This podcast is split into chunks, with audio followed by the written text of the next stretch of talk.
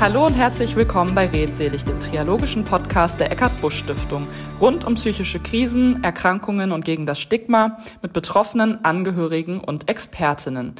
Heute ist Kurt Winkler bei uns zu Gast und es wird um das Thema Ex-In-Genesungsbegleitung gehen. Hallo, lieber Kurt, ich freue mich sehr, dass du heute dabei bist. Hallo Paula, danke für die Einladung. Ja, Kurt, du warst letztes Jahr schon bei zwei unserer Jubiläumsveranstaltungen in Köln dabei hast äh, unter anderem aus einem deiner Bücher vorgelesen. Das war, glaube ich, Ich ist manchmal ein anderer. Mein genau, Leben mit Schizophrenie, ja. genau. Und da hast du auch über die Ex-In-Genesungsbegleitung und deine Ausbildung gesprochen. Und deswegen freue ich mich sehr, dass wir jetzt heute die Möglichkeit haben, da nochmal tiefer einzusteigen und nochmal ausführlicher darüber sprechen zu können. Aber bevor wir jetzt in das Thema einsteigen, ähm, wollte ich dich fragen, ob du dich vielleicht einfach nochmal vorstellen möchtest.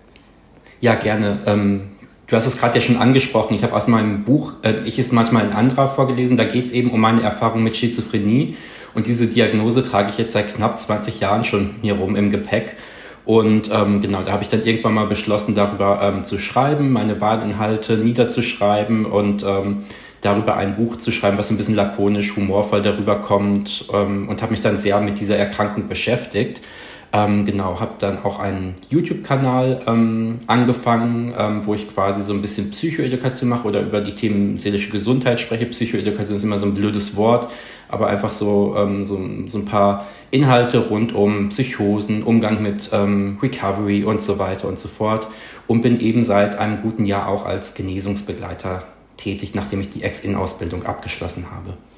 Okay, wunderbar. Vielen Dank dir. Genau, und bei Instagram bist du ja auch aktiv. Und genau, genau. Instagram so ein bisschen, aber vor allem YouTube. Ja, genau. Ich habe mir auch ein paar YouTube-Videos vorher angeguckt. Die sind ja auch ähm, immer relativ kurz, kann man sich wirklich immer gut anschauen. Habe ich auch zum Thema Ex-In-Genesungsbegleitung mir noch angeschaut. Es ist auch super informativ, kurz zusammengefasst. Also für alle Interessierten gerne einmal reinhören und reinschauen. Genau.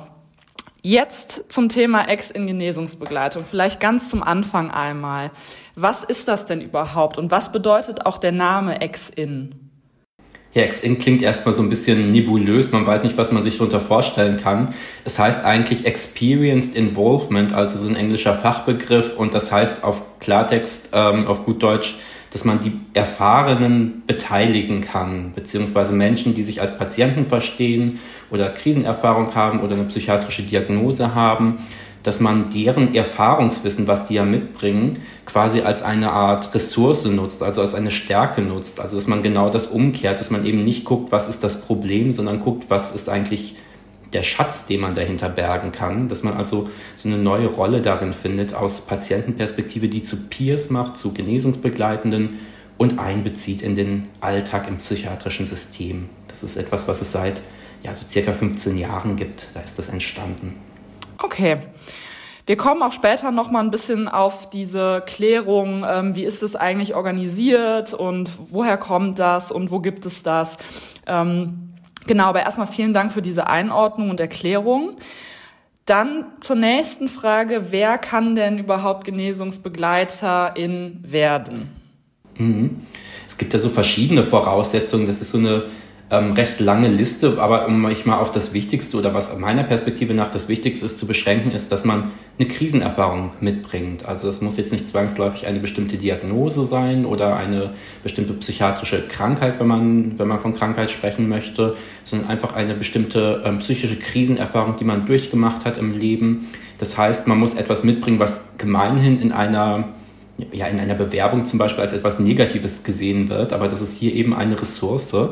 Ähm, genau, das ist etwas, was man haben sollte, damit man die Ausbildung machen kann, damit das Sinn ergibt.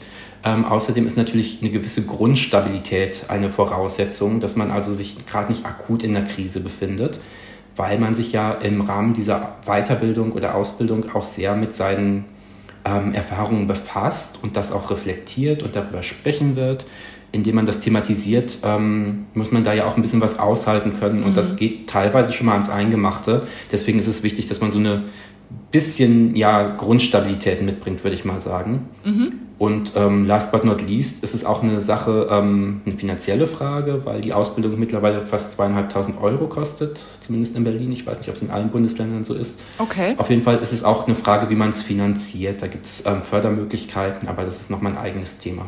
Mhm, da kommen wir auch gleich nochmal, können wir nochmal ausführlicher drüber sprechen, weil das ja auch ein wichtiger Aspekt ist. Du hast eben gesagt, ähm, Voraussetzung ist, dass man eine eigene Krisenerfahrung hat, dass das aber nicht unbedingt eine Diagnose sein muss. Dann hat sich mir gerade die Frage gestellt, ähm, wie, also das ist jetzt in dem Fall ein blödes Wort, aber wie wird das denn dann bei so einer Bewerbung oder bei so einem Prozess dann kontrolliert, in Anführungsstrichen? Mhm. Also es gibt erstmal ähm, Informationsveranstaltungen von Ex-In, von den einzelnen Trägern in einzelnen Regionen, wo man sich erstmal informieren kann, ist das überhaupt das Richtige für mich oder mhm. bin ich da falsch oder ist das was, wo, wo ich was mit anfangen kann, kann ich mir das vorstellen. Und dann gibt es eben ein Bewerbungsverfahren, dass man also auch ähm, Gespräche führt, wie in, also Bewerbungsgespräch klingt vielleicht blöd, aber letztendlich ist es sowas, dass man also guckt von beiden Seiten, ist das sinnvoll, dass man das sich gut aufgehoben fühlt ähm, Diagnosen bringen die meisten Personen dann mit. Bei mir im Kurs war das zumindest so. Okay. Das ist ein Kurs mit knapp 20 Leuten normalerweise. Aber es gibt eben auch die Möglichkeit, dass man mit einer ähm, Suchterfahrung zum Beispiel da ähm, dabei sein kann. Wenn man jetzt zum Beispiel keine klassische Diagnose hat wie Schizophrenie, Borderline, bipolare ähm, Erkrankung, ähm, schwerwiegende Depression oder was man so zu diesem ganzen Repertoire zählen würde. Mhm. Das ist also eine gewisse Offenheit oder ähm, Genau, im Kurs waren auch Personen mit, ähm, mit, mit, ganz unterschiedlichen ähm, Backgrounds dabei. Okay. okay. Sehr vielfältig. Okay, jetzt hast du schon ein bisschen was gesagt zu diesem Prozess. Also es gibt Informationsveranstaltungen, da kann man hingehen, man kann sich informieren, ist das vielleicht überhaupt was für mich, passt das zu mir? Ähm, und dann gibt es ein Bewerbungsgespräch und wie, wie läuft das dann weiter ab? Mm, also schön finde ich natürlich, dass man eben guckt in dem Bewerbungsgespräch ähm, bei so einer Bewerbung generell, wenn man eben auch eine schriftliche Bewerbung stellt, ähm, dass man quasi seine Lücken im Lebenslauf, die man normalerweise ja so unter den Tisch kehrt, da wirklich zu seiner Stärke, zu seiner Ressource machen kann. Mhm. Dass man also guckt, ähm, dass man da sehr offen damit umgehen kann, dass das also Raum hat und dass man jetzt nicht verschweigt, dass man eine Krise hatte, sondern im Gegenteil, dass man genau das, was man in einem Bewerbungsgespräch eigentlich nicht thematisiert, wo man sich von seiner besten Seite zeigt, eben doch thematisieren kann. Das finde ich ganz schön. Ähm, ja, das, das ist erstmal eine Sache, aber deine Frage habe ich jetzt gar nicht ganz beantwortet. Ich habe sie schon wieder vergessen. Entschuldige bitte. nee, alles gut. Es ging darum, wie dieser ähm, Bewerbungsprozess dann abläuft. Also, dass, dass man erstmal sich informieren kann über die Ausbildung, dass man sich dann bewirbt. Du hast gerade schon gesagt, also man bewirbt sich auch schriftlich und dann bekommt man eine Einladung zu einem Bewerbungsgespräch und dann wird dieses Bewerbungsgespräch durchgeführt. Genau, wie, wie läuft das dann weiter ab? Das ist es dann eigentlich. Dann bekommt man entweder eine Zusage oder eine eine ähm, Information, dass man gerade nicht ausgewählt werden kann, weil es für diesen Kurs ähm, immer sehr viele Bewerbende gibt. Ähm, okay. Gerade in Berlin oder Hamburg ist es, glaube ich, der Fall, dass es mehr Bewerbende gibt als letztlich ähm, Teilnehmer. Mhm. Ähm, deswegen ist es immer eine Frage, wie viele Personen können dann wirklich mitmachen und dann kann man ähm, nochmal gucken, dass man vielleicht für den nächsten Kurs berücksichtigt wird, wenn das von der anderen Seite nach dem Bewerbungsgespräch auch für sinnvoll erhalten wird. Wenn man zum Beispiel ähm, den Eindruck vermittelt, dass man, ähm, dass man da motiviert ist, aber vielleicht nicht ganz so stabil ist zur jetzigen Situation, könnte einem jemand, eine Koordinatorin, ein Koordinator vielleicht auch sagen, ähm, vielleicht warten Sie noch mal ein halbes Jahr bis zum nächsten Durchgang. Okay, magst du uns denn vielleicht auch mal erzählen, was dich dazu bewogen hat, dass du die Ausbildung gemacht hast und also wieso du selbst die Entscheidung getroffen hast, Ex-In-Genesungsbegleiter zu werden? Mhm. Da muss ich nochmal auf mein Buch zurückkommen, weil ich ja. das ähm, veröffentlicht hatte und dann eben auch Interviews gegeben habe, unter anderem im Spiegel und war auch im Nachtcafé und ähm, hatte dann gemerkt, dass ich dann ähm, zunehmend in so eine Expertenrolle reingerate. Und dann dachte ich mir, huch, jetzt bin ich Experte für irgendwas, für meine Erkrankung, für Schizophrenie in diesem Fall. Ja. Und ähm, sollte jetzt aber auch dem gerecht werden und ähm, damit ich dann auch wirklich damit umgehen kann und mehr Kontakt auch zu anderen ähm, krisenerfahrenen oder betroffenen Menschen habe, habe ich mich dann dafür entschieden, das zu machen. Ähm, genau einfach um die, dieser Wahrnehmung als Experte gerecht zu werden, aber auch, weil ich lange Zeit schon in einem Job gearbeitet habe. Das war ähm, eine Agentur für Marktforschung, wo ich tätig war als Koordinator. Ähm, und da hatte ich einfach nicht mehr so diese Sinnhaftigkeit gesehen und äh, genau, dachte mir, ich, es ist sinnvoll, ein besseres Verständnis für meine eigenen Krisen zu bekommen, zudem noch dazu und ähm, eine Perspektive zu haben für eine Tätigkeit, eine berufliche, wo ich einfach eine gewisse Sinnhaftigkeit drin sehe. Mhm, mhm. Okay. Und du hast ja gesagt, du hast die Ausbildung letztes Jahr abgeschlossen. Ähm, wie, wie läuft diese Ausbildung denn dann ab? Also wir sind ja eben so stehen geblieben bei diesem Bewerbungsprozess. Man bekommt dann entweder eine Zusage oder eine Nachricht, dass man vielleicht zu einem späteren Zeitpunkt nochmal die ähm, Ausbildung angehen kann. Wie läuft denn diese Ausbildung dann ab? Du hast eben schon gesagt, es gibt dann Gruppen, in denen meistens so 20 Personen drin sind. Was hat diese Ausbildung für einen Umfang und wie lange dauert die? Vielleicht kannst du da noch mal ein paar Informationen zu geben. Gerne. Also streng genommen müsste ich sagen, dass es eine Weiterbildung ist. Also es ist keine offizielle Ausbildung wie ähm, eine wie eine Ausbildung zum, zum Tischler oder zur ähm, ähm, IT-Fachfrau oder irgendwie sowas mhm. oder was es so alles gibt, ähm, ja. sondern ähm, es ist einfach eine Weiterbildung in diesem Sinne. Die geht ein Jahr, das heißt ähm, zwölf Monate entspricht zwölf Modulen. Man trifft sich also zwölf Mal in diesem Jahr. Ähm, pro Monat sind das drei Tage immer am Stück. In Berlin war es immer so, dass es ein langes Wochenende war, von Freitag bis Sonntag. Also dass man an diesen drei Tagen quasi so ein Modul, nennt sich das, beackert. Also es ist ein Thema. Ähm, und diese Themen bauen so ein bisschen aufeinander auch auf. Das kann man sich vorstellen, dass es Basismodule gibt und Aufbaumodule. Und so Themen ähm, wären da zum Beispiel, ich muss die jetzt nicht alle groß im Detail nennen, aber vielleicht, dass man so eine Vorstellung hat bei so Basismodulen, wären also sowas wie Wohlbefinden, Gesundheit, wie gehe ich damit mir um, was kann ich tun, um das zu fördern, Empowerment, also ein selbstbewusster Umgang gegen Stigmatisierung, was tun, ähm, Selbstfürsorge zu betreiben, aber auch ähm, Teilhabe in der Gesellschaft, Inklusion, was kann man tun, wie kann man sich da verorten, dass man im sozialen Leben aktiv teilnehmen kann ähm, die trialogische Arbeitsweise spielt eine Rolle. Also Trialog heißt ja, dass man als betroffene Person, als krisenerfahrene Person mit Angehörigen in den Austausch kommt, aber eben auch mit den Profis, mit den Behandelnden, mhm. also seien es Ärzte oder Ärztinnen oder Psychologen, Sozialarbeitende. Und dass man in diesem Format quasi lernt, auch miteinander umzugehen und zu kommunizieren. Und Recovery halt, also so ein Umgang, wo man eben eher auf die Ressourcen, auf die Stärken setzt, als auf die Probleme oder nicht so einen geradlinigen Weg hat und auch mit einer chronischen Erkrankung gut umgehen kann. Das wären so, wären so ein paar Punkte, die man in dieser Ausbildung so ein bisschen thematisiert. Mhm. Genau, und dann gibt es eben auch einen praktischen Anteil in der Ausbildung. Das sind zwei Praktika. Ähm, das ist ein sogenanntes Schnupperpraktikum, das hat 40-stündigen Umfang und ein 80-stündiges Aufbaupraktikum, damit man auch wirklich weiß, was macht man eigentlich mit dieser Ausbildung dann in der Praxis und worauf läuft es hinaus und in welche Richtung will ich gehen, weil es auch sehr vielfältig sein kann. Mhm. Ja, wichtig zu erwähnen wäre vielleicht noch, dass die Ausbildung moderiert wird von zwei Ex-In-Trainern oder Trainerinnen. Ähm, das ist immer ein Tandem aus einer Profi-Person, also jemand, der ähm, einen Background hat als zum Beispiel sozialarbeitende Person oder als ähm, etwas in dieser Richtung und eben einer Peer-Person, die also auch schon diese Ex-In-Ausbildung durchlaufen hat und dann noch einen Trainerschein hinterher gemacht hat, also diese Trainerausbildung auch durchlaufen hat.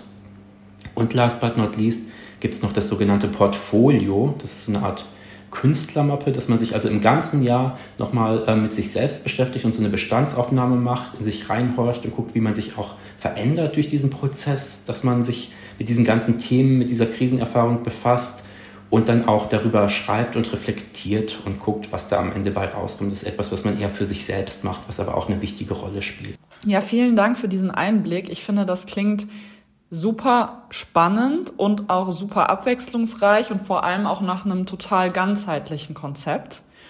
Ähm, und jetzt ähm, fällt mir noch eine vielleicht etwas persönlichere Frage ein. Ähm, vielleicht möchtest du die beantworten.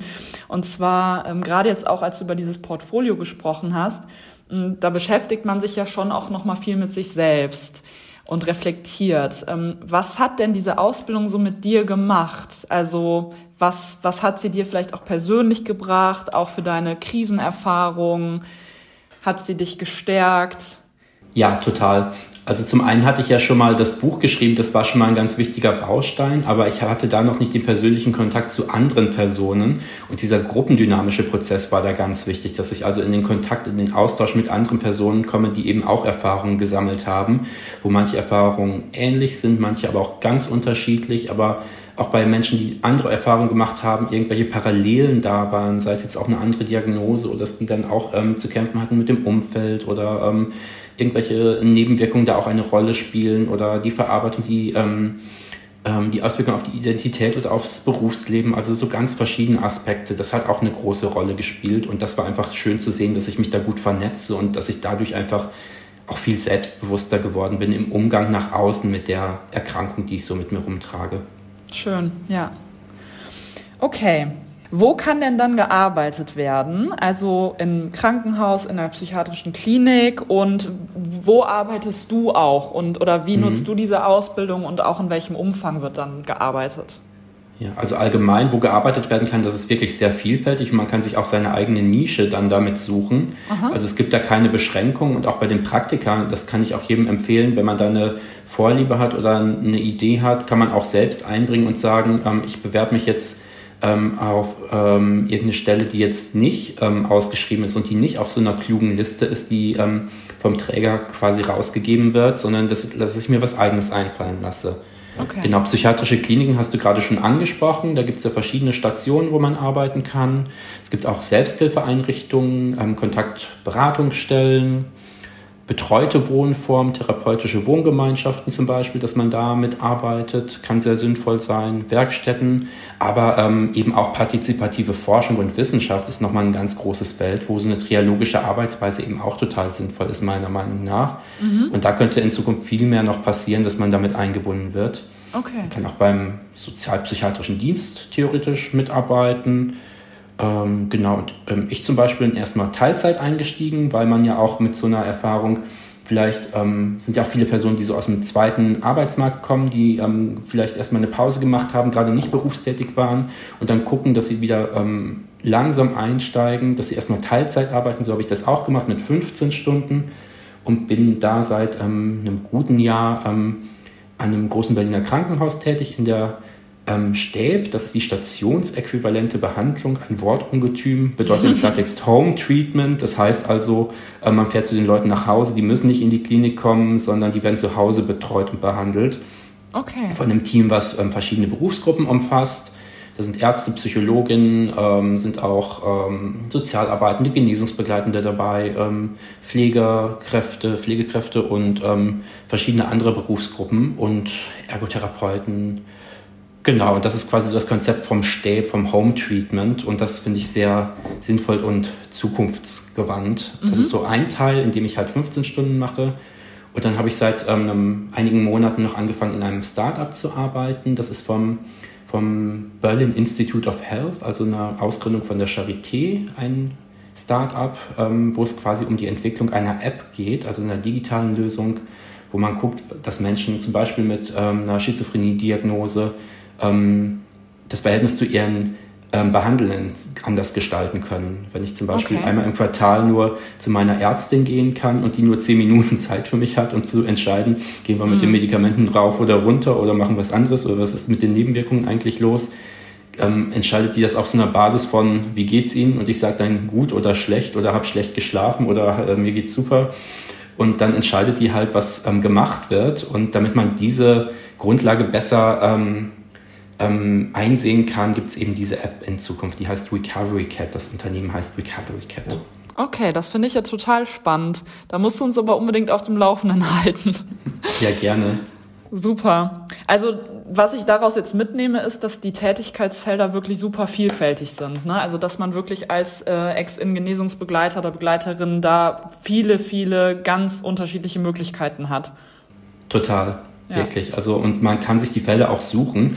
Und es gibt auch Leute, die sagen, ich will auf die Akutstation, ich will mich da austoben und das ist das Richtige. Ich will möglichst viele ähm, Patientinnen und Patienten sehen und ähm, direkt mit denen in der Akutphase sprechen. Es gibt andere, die sagen bloß nicht, das weckt bei mir ähm, traumatisierende Erinnerungen. Ich will mhm. nicht auf die Akutstation, ich will auch gar nicht in der Klinik arbeiten. Es gibt auch Menschen, die ähm, psychiatrische Kliniken eher ablehnend ähm, gegenüberstehen und ähm, die finden dann eben auch ihre Nische. Also für jeden gibt es da irgendwie so, so ein Feld, was sinnvoll sein kann und das, ähm, das zu finden ist auch erstmal so ein bisschen Orientierungsarbeit, glaube ich. Mm, ein Prozess, ja. Genau. Okay. Kannst du denn vielleicht mal einen Tag beschreiben als Ex-In-Genesungsbegleiter? Stelle ich mir jetzt nicht so vor, dass es da so den typischen Alltag gibt, aber vielleicht kriegst du das ja mal so ein bisschen sortiert. genau, es ist also wirklich sehr, sehr vielfältig und äh, eigentlich ist jeder Tag anders. Mhm. Ähm, gerade dadurch, dass ich diese zwei Tätigkeiten habe bei, bei der App-Entwicklung und zum anderen in der Stäb. Aber ich kann ja mal anfangen mit der, mit der Home-Treatment-Geschichte, mit der ja, Stäb. gerne. Ähm, Genau, da mache ich zum einen die Hausbesuche, dass ich also Patienten, Patientinnen ähm, aufsuche in ihrer Häuslichkeit, das ist ja auch was sehr Intimes, dass man da als, ähm, als Gast empfangen wird. Das kehrt so die Rolle auch wieder um. Da muss man sich auch mal erst dran gewöhnen, dass man da auch eine gute Art mit umgeht, dass man, das ist halt auch eine Frage von Grenzziehung und so weiter. Man kann aber auch einfach Spaziergänge machen mit den Leuten. Gerade im Sommer bietet sich das total an und ähm, genau, dass man da ähm, mit denen was entwickelt oder einfach nur mal ein Gespräch führt oder einfach auch zuhört. Das ist schon mal die halbe Miete in ganz vielen Fällen. Mhm. Ähm, in dem Rahmen biete ich auch in der Institutsambulanz an der Charité am Campus Mitte eine offene Sprechstunde an, wo Leute also eine Stunde mit mir sprechen können über verschiedenste Themen. Das kann zum Beispiel Ex-In sein, es kann auch ihre Erfahrung mit Psychosen sein oder einer ganz anderen Belastung. Bin bei einer ähm, Akutstation ähm, in einer sogenannten Psychosegruppe dabei, wo es ein bisschen um Psychoedukation geht, dass man vermitteln kann, dass man Expertin seiner Erkrankung werden kann, ähm, indem man sich mit diesen Inhalten ein bisschen auseinandersetzt, was so eine Psychose auslösen kann und wie man damit umgehen kann. Ich habe auch schon eine Recovery-Gruppe angeboten mit einem psychologischen Kollegen, dass man da also guckt, wie kann man ähm, die positiven Inhalte stärken, und so im Team bin ich halt bei Fallbesprechungen ähm, dabei, bei Teamsitzungen, ähm, bei Supervisionen, mache Weiterbildungen oder Präsentationen ähm, genau für die Kolleginnen und Kollegen ähm, und kann auch Netzwerkgespräche mit ähm, moderieren oder mit, mit meine Position mit einbringen, dass also die Angehörigen, die ja häufig nicht so eine große Rolle im Klinikalltag spielen, leider, dass mhm. die wirklich auch eine Stimme bekommen und in den Prozess mit eingebunden werden, mhm. ähm, wenn die Patientinnen das denn ähm, wünschen. Mhm. Genau, und bei manchen Leuten mache ich noch so ein bisschen kreatives Schreiben. Als Autor bietet sich das ja an. Da habe ich auch eine Weiterbildung gemacht, dass ich also gucke, mit so Schreibimpulsen zu arbeiten, was ich als gesundheitsfördernd empfinde häufig. Das wäre so dieser Umfang in der Klinik erstmal. Mhm. Und das so klingt schon mal sehr sehr vielfältig und sehr, sehr interessant. Ja, finde ich auch. Also es ist es wirklich und man kann in meinem Fall sich das auch sehr frei einteilen und wählen, habe ich immer den Eindruck, dass ich da sehr viel Offenheit erlebe in der Klinik, dass ich mir meine ähm, Steckenpferde so selbst suchen kann und meine Schwerpunkte. Schön, ja. Ja, und bei dem Startup bei Recovery Cat ist es so, dass ich da vor allem so ein bisschen auf Sprache auch achte, weil ich das sehr wichtig finde, dass das nicht so ein Fachchinesisch wird, wenn ähm, Ärztinnen, Ärzte sprechen, ist das ja häufig was, was mit Abkürzung verbunden ist, mit Fachvokabular, dass man als Patientin, ähm, die oder der gar nicht so geschult ist mit diesen Begriffen, gar nicht weiß, worum es eigentlich geht oder das zumindest nicht meine eigene Sprache wäre. Mhm. Und dass ich da ähm, gucke, dass das nicht überhand nimmt, ist so eine Sache, dass man aber auch so ein bisschen ähm, guckt, was, was kann man so Texte schreiben, die hilfreich wären. Ich kümmere mich da so ein bisschen um Social Media auch und bin an Meetings natürlich mit dabei, bringe mich im Team ein, wenn so Entscheidungen anstehen, bringe meine Position ein, bin da als ähm, ähm, Produktentwickler dann eben angestellt, eher als Genesungsbegleiter und koordiniere dann auch ähm, so Studien, die anstehen im klinischen Team. Super, super spannend. Vielen Dank.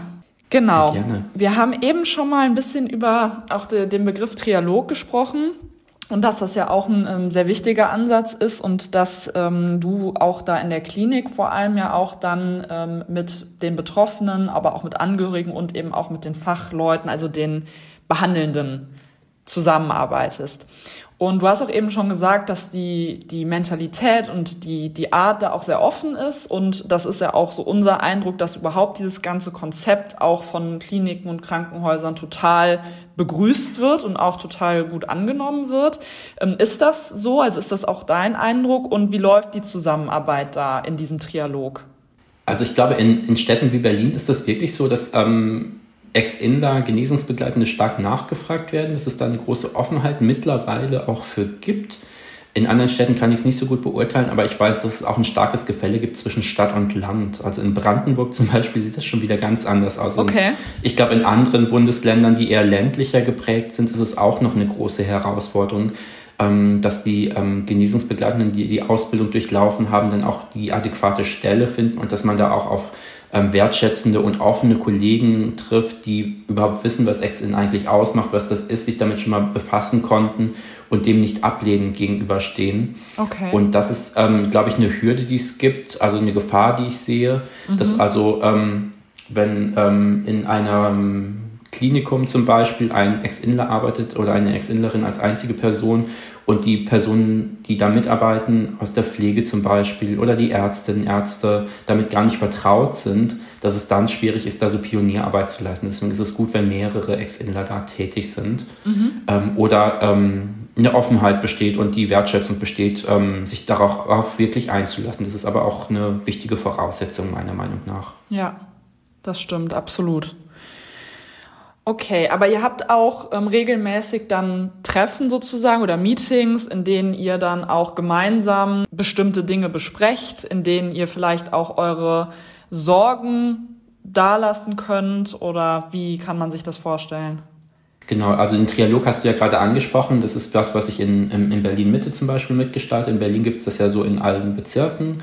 Da bin ich ähm, in einem Trialog mit dabei. Ähm, gut, diese Probleme werden dann im Trialog nicht unbedingt angesprochen. Dafür gibt es dann eben noch so Supervisionen. Die mhm. gibt es berufsgruppenübergreifend, etwa von der Stäb bei mir. Mhm. Haben wir im Team mit den anderen Berufsgruppen so etwas, wo man sich austauschen kann, wo man Pro Probleme oder Dinge, die nicht rundlaufen, thematisieren kann. Oder wenn man von einer Patientin, einem Patienten irgendwas mit nach Hause genommen hat, wo man denkt, das belastet mich jetzt, dass das auch Raum bekommen kann.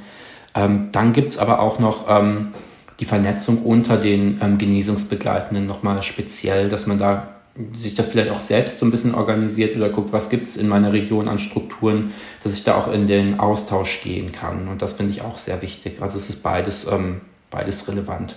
Okay, und wie läuft dieser Austausch dann innerhalb der Ex-In-GenesungsbegleiterInnen ab? Also habt ihr regelmäßige Treffen oder ist das dann in Präsenz oder online oder kann man sich vielleicht auch einfach per E-Mail vernetzen oder wie, wie kann ich mir das vorstellen? Also ich habe noch Kontakt zu einigen Leuten aus meinem, ähm, aus meinem ähm, Ausbildungsgang quasi, mhm. dass ich da mit den Leuten, mit denen ich mich gut verstanden habe, mich noch weiter austausche. Okay. Also sehr informell dann in dem Sinne. Mhm. Ähm, genau, ich gehe heute noch mit einer Kollegin ähm, was trinken zum Beispiel. Das ist einfach was Informelles an Austausch. Und dann gibt es aber natürlich auch noch sowas wie Recovery-Gruppen, die man dann organisieren kann, dass man als ähm, Genesungsbegleitende guckt, was, was sind so Jobangebote vielleicht in der Region oder was sind da wichtige Themen oder wie kann man sich vernetzen. Okay. Das sind so ein paar Sachen. Und ähm, bezogen auf ähm, die Charité am Campus Mitte gibt es noch nicht so viele Genesungsbegleitende, aber am Partnerklinikum, am St. Hedwig Klinikum, das auch in Mitte ist, gibt es sehr viele bereits. Die haben schon sehr viel Pionierarbeit geleistet da. Da gibt es sehr viele Peers und da bin ich halt im Austausch mit den ähm, Personen, die dort arbeiten. Mhm, mhm. Das stelle ich mir auch wichtig vor, den, eben der Austausch zwischen den Ex-In-GenesungsbegleiterInnen, um einfach mal zu besprechen, wo arbeitet wer und was macht wer für Erfahrungen und dass man daraus einfach auch sehr viel für sich selber und für die eigene Tätigkeit auch mitnehmen kann. Total. Und darüber hinaus gibt es auch so ein paar, ähm, wenn ich Werbung machen darf, für, für ein Buch im Psychiatrieverlag, wo es eben darum geht, dass Ex-In-Arbeit ähm, von Susanne Ackers zum Beispiel herausgegeben, die bei Ex in Deutschland tätig war und auch eine meiner Trainerinnen war. Ähm, da geht es einfach um so eine Bandbreite an Möglichkeiten, in welchen Jobs kann man eigentlich tätig sein, was gibt es für Möglichkeiten und die werden da so ein bisschen beleuchtet. Das finde ich eigentlich nochmal eine gute Möglichkeit, dass man eben auch ähm, ja auch auf sehr viel Fachliteratur mittlerweile zum Bereich ähm, Genesungsbegleitung zurückgreifen kann. Mhm, okay. Wer kann denn das Angebot von einem Ex-In-Begleiter oder einer Ex-In-Begleiterin ähm, unterstützt zu werden, annehmen? Es kommt immer darauf an, wo man eingesetzt wird. Also mhm. die Stäbe in meinem Fall zum Beispiel ist ja in Deutschland nicht flächendeckend ähm, vorhanden, leider. Mhm. Da kann ich nur noch mal den Appell starten, wenn jemand an so einer Behandlung zu Hause, also so einem Home-Treatment interessiert ist, einfach mal bei der Krankenkasse ähm, freundlich nachfragen, per Mail, per Telefon, wie auch immer, dass man dieses Interesse auch wirklich signalisiert, dass sich daran auch was ändern sollte, äh, um so ein bisschen aktiv zu werden. Ansonsten ist es eben unterschiedlich ähm, und das ist ähm, nach Bezirken eingeteilt. In Berlin ist es in einigen Bezirken vorhanden und dann ist es so das Einzugsgebiet, was wir haben in Berlin Mitte, was ähm, bedeutet, man muss dort einen Wohnsitz haben, muss dort wohnen, damit man das in Anspruch nehmen kann. Was andere Möglichkeiten angeht, gut, bei Recovery Cat, bei der App muss man ein Smartphone haben, damit man es nutzen kann. Das ist ja. schon mal ein bisschen simpler in Zukunft. Ähm, aber ansonsten ähm, können Genesungsbegleitende ja überall tätig sein. Und wenn es eine therapeutische Wohngemeinschaft ist, muss man da halt wohnen. Ähm, wenn es ein Selbsthilfestützpunkt ist, eine Kontaktberatungsstelle, kann das ja jeder nutzen. Also sehr individuell, unabhängig davon, ähm, genau, was, was, was diese Tätigkeit eigentlich ausmacht. Und in der Klinik ähm, ist es ja auch relativ klar. Mhm. Ähm, leider gibt es keinen Anspruch, dass man sagen kann, ähm, ich hätte gerne so, so eine Begleitung von, ähm, von einem Ex-Inler oder einer Ex-Inlerin, die ich in Anspruch nehmen möchte, dass das eine Kassenleistung wäre. Das, so weit sind wir leider nicht in Deutschland. Aber ich ja. kriege die Frage tatsächlich häufiger gestellt von Leuten, die sagen, ich fände das total sinnvoll, wenn mir da jemand ähm, zur Seite stehen würde über einen gewissen Zeitraum nach einer ja. Krise das wäre was, was ähm, total relevant wäre für die Zukunft. Okay. Meiner Meinung nach. Mhm. Mm, jetzt stellt sich mir auch noch die Frage, ähm, man hat es dann also auch mit verschiedenen Krankheitsbildern zu tun. Also es ist nicht so, dass man nur Betroffene begleitet, die ähnliche Krisenerfahrungen gemacht haben oder machen. Das ist richtig. Also ich, ich selbst mit meiner ähm, Psychosenerfahrung habe natürlich dann auch was zu tun mit Leuten, ähm, die mit sowas wie Borderline, wenn man das so nennen möchte, oder mit bipolaren Diagnosen oder mit Depressionen zu tun haben. Und das Besondere an der Ex-In-Ausbildung ist eigentlich, dass man, man sagt so schön vom Du-Wissen, nein, vom Ich-Wissen über das Du-Wissen zum Wir-Wissen gerät. Schön, und Wir-Wissen ja. heißt eigentlich, genau, das finde ich auch ganz schön, dass man quasi so ein bisschen reflektiert und sich Gedanken macht, was, was im anderen eigentlich so vorgeht, was für Erfahrungen die andere krisenerfahrene Person ähm, gemacht hat. Und das passiert in diesem gruppendynamischen Prozess während der Ausbildung ganz, mhm. ähm, ganz anschaulich eigentlich, dass man erstmal in, in Einzelarbeit, dann in Kleingruppenarbeit ähm, sich auch mal anvertraut, bei Erfahrungen zu sprechen und das im Plenum dann auch präsentiert und erörtert. Und darüber dann so ein Wir-Wissen auch wirklich entsteht, was diagnoseübergreifend ist und man ja sowieso wahrscheinlich ein bisschen Empathie mitbringt für die anderen Personen und so, dass man dann auch differenzieren kann, wie viel persönliche Erfahrung bringe ich in einem Gespräch jetzt mit jemandem ein, der eine ganz andere Erfahrung hat als ich. Ja. Muss da jetzt nicht haarklein von meinen ähm, Wahlinhalten sprechen. Wenn, wenn der keine Psychose hatte, kann er damit wahrscheinlich nicht viel anfangen oder die Person, sondern ähm, genau, kann dann immer so ein bisschen differenzieren, was ist da gerade hilfreich an persönlichen Erfahrungen und inwieweit ähm, bringe ich eher ähm, andere Dinge ein, die ich relevant finde, finde okay. also an Strategien im Umgang. Mhm. Und was passiert, wenn man als ähm, Ex-In-Genesungsbegleiter oder Begleiterin merkt, dass es eine bestimmte Situation gibt oder vielleicht auch eine bestimmte Phase, die einen belastet oder man merkt, man ist jetzt gerade doch nicht mehr so stabil. Ähm, gibt es dann jemanden, an den man sich wenden kann oder wie, wie kann man dann am besten damit umgehen? Wo, wohin kann man sich wenden? Die Frage ist super wichtig. Und ähm, das sollte in der Institution, in der man arbeitet, ganz zu Beginn ähm, genau eigentlich schon am ersten Tag festgelegt werden, wenn man startet, dass man also eine Ansprechpartnerin, einen Ansprechpartner hat, ähm, eine Vertrauensperson im besten Fall, die man aufsuchen kann, wo man Gespräche führen kann, wenn es einem nicht gut geht, wenn man was mitnimmt. Ähm, ansonsten die Supervision hatte ich ja schon angesprochen, das heißt also, dass man sich nochmal austauschen kann, mit verschiedenen Personen. Das kann auch eine größere Runde dann sein. Auf jeden Fall muss man das sehr ernst nehmen, wenn man das Gefühl hat, mir wächst da was über den Kopf. Und da ist ein offener Umgang damit auch sehr wichtig, dass man nicht denkt, ich muss da jetzt irgendwie professionell rüberkommen, weil ähm, sonst werde ich irgendwie als ähm, nicht kompetent wahrgenommen. Im Gegenteil, also der offene Umgang ist ein ganz wesentliches Kriterium meiner Meinung nach. Mhm. Und ja, was macht man dann, wenn es einem nicht gut geht? Ähm, das macht man, was, was jeder andere Arbeitnehmende auch machen würde. Man lässt sich krank schreiben, wenn man mhm. merkt, ähm, es geht gerade nicht weiter. Das ist ja wichtiger, als in eine Krise zu geraten. Ja, ja. Okay, vielen Dank. Das, das finde ich auch nochmal ganz wichtig, dass du das nochmal so nachdrücklich auch jetzt gesagt hast. Ähm, du hattest eben auch noch mal einen anderen wichtigen Aspekt schon mal angesprochen, und zwar dieses Thema ähm, Finanzierung der Ausbildung. Also hattest schon gesagt, dass die ja auch nicht so ganz günstig ist. Und dann auch das andere Thema, hm, die Vergütung. Magst mhm. du da noch mal was zu sagen? Gerne. Das ist wirklich ein Thema, was ich wichtig finde und zunehmend wichtig finde, weil Ex-In ist ja ähm, auch eine Sache, die sich viel mit Inklusion beschäftigt und Teilhabe an der Gesellschaft. Und wenn durch die Finanzierung, die nicht geklärt ist, Menschen ausgeschlossen werden, die sich das eben nicht leisten können, diese zwei, zweieinhalbtausend Euro, ähm, ist das schon mal ein wichtiger Faktor. Und ähm, ich finde es einfach wichtig, dass, dass man das transparent macht und dass man da nach Möglichkeiten auch sucht. Ähm, und es gibt verschiedene Fördermöglichkeiten. Da kann man sich bei so Infogesprächen von seinem Träger auch informieren, ähm, wie das möglich ist. Ähm, es gibt sehr vielfältige Wege, dass man das finanziert bekommt.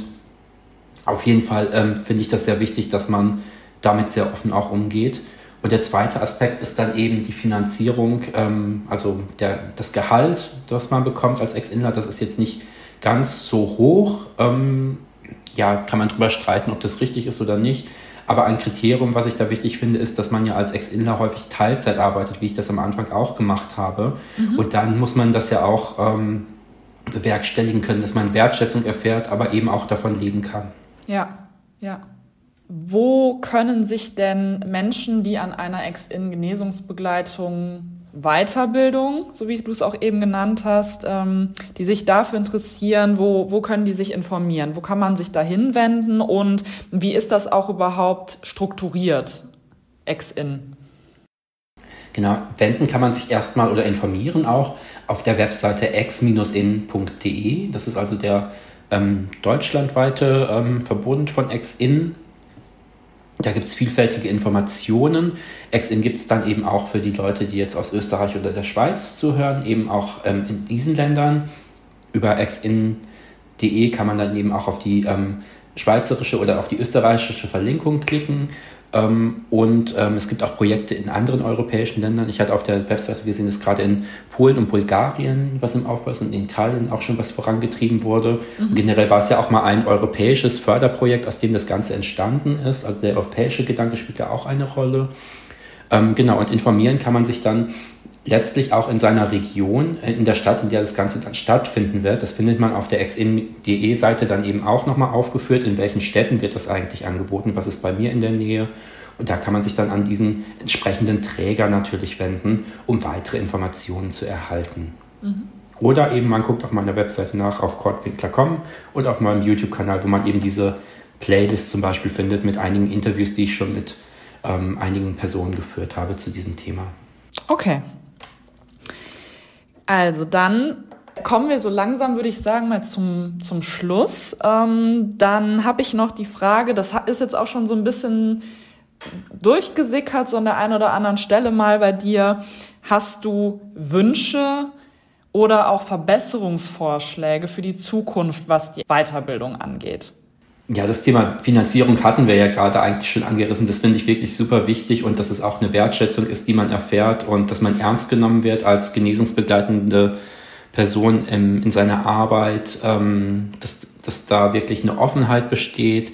Ähm, aber außerdem würde ich mir auch den Einbezug so im triologischen Sinne wünschen bei zum Beispiel der Anti-Stigma-Arbeit, wenn ein wenn das Bundesgesundheitsministerium eine Kampagne rausbringt und da ähm, eine Werbeagentur das schneidert und da ähm, erfahrene oder Angehörige nicht dabei sind, ähm, dann finde ich das eigentlich schade. Und also auf diesem Wege, also in allen Bereichen diese trialogische Arbeitsweise einfach mehr einzubinden, wäre total wichtig. Und da gibt es ja mittlerweile schon sehr viele ausgebildete Ex-Inler, die ähm, diese Arbeit gut leisten könnten, mhm. auf allen Ebenen eigentlich. Ähm, die Angehörigenkurse, das finde ich auch noch erwähnenswert, die gibt es nämlich auch. Man kann auch als Angehörige oder Angehöriger einen Ex-In-Kurs machen. Gibt es nicht flächendeckend in Deutschland, aber in verschiedenen Städten gab es das schon. Und da würde ich mir natürlich wünschen, dass mehr Leute das annehmen und das auch weiter ähm, stattfindet. Genau, das wären so die wichtigsten Dinge. Okay, ja, dann danke ich dir erstmal bis zu dieser Stelle ganz herzlich, lieber Kort, für diesen umfangreichen Einblick in die Ex-in-Genesungsbegleitungs-Weiterbildung. Ähm, ich finde das total spannend. Ich finde, das ist ein super wichtiges Konzept und ich hoffe auch, dass das weiterhin noch ähm, ganz viel weiter wächst und noch viel mehr auch integriert wird. Ähm, das heißt also weiter auch Werbung dafür machen und ich finde das wirklich total super. Jetzt am Ende fragen wir ja auch unsere Podcast-Gäste immer, was ist denn der eigene Tipp für die seelische Gesundheit? Also was machst du, damit es dir gut geht? Mm, ich hatte drei verschiedene Ansätze, wenn ich die kurz unterbringen darf. Ja, gerne. Also ganz kurz gefasst, wenn ich als Ex-Genesungsbegleiter tätig bin, bin ich ja permanent mit meiner Krise befasst. Und deswegen tut es total gut, einfach was zu machen, was, was dafür sorgt, dass die Krise nicht omnipräsent wird. Also dass ich äh, in die Natur gehe, ähm, vielleicht verreise, in die Oper gehe, eine fünfstündige Wagner-Oper gucke, schaue, höre, mich mit Freunden treffe, was koche und solche Sachen, so ganz banale Dinge. Ähm, dann so im Hinblick auf die gesellschaftspolitische Lage, die ja gerade nicht so angenehm, nicht so rosig ist, habe ich mir angewöhnt, ähm, statt Fernsehnachrichten nur noch gute Podcasts zu hören, wie ähm, Redselig zum Beispiel, wenn's, wenn es jetzt nicht um Nachrichten geht, aber wenn es um Nachrichten geht, vor allem auch längere Podcast-Features zu hören und Radiobeiträge, wo ich einfach nicht die Bilder mitnehme. Das ist, finde find ich, auch schon mal entlastend für meine seelische Gesundheit, um mich mhm. trotzdem zu informieren. Und ansonsten habe ich noch eine ganze Reihe an ja, Ideen und Tipps auch in Videos gepackt, in YouTube-Formaten. das findet man alles auf meiner Webseite auf kottwinkler.com. Okay, vielen Dank dir auch nochmal an dieser Stelle ähm, für das nette Gespräch, dass du dabei warst. Und wir packen dann auch die wichtigsten Informationen zu den Websites auch nochmal in die Beschreibung mit dazu, damit das auch nicht verloren geht. Zum Abschluss nochmal, in der nächsten Folge wird es um Schizophrenie gehen. Und zwar spricht da Bettina Busch mit Professor Dr. Carsten Hekeren von der LVR-Klinik in Köln. Und vielen lieben Dank nochmal, Kurt, dass du dabei warst und danke an unsere Zuhörenden. Und wir freuen uns, wenn ihr und sie beim nächsten Mal wieder einschalten. Bis bald bei Redselig. Vielen Dank, Paula. Es hat wirklich Spaß gemacht.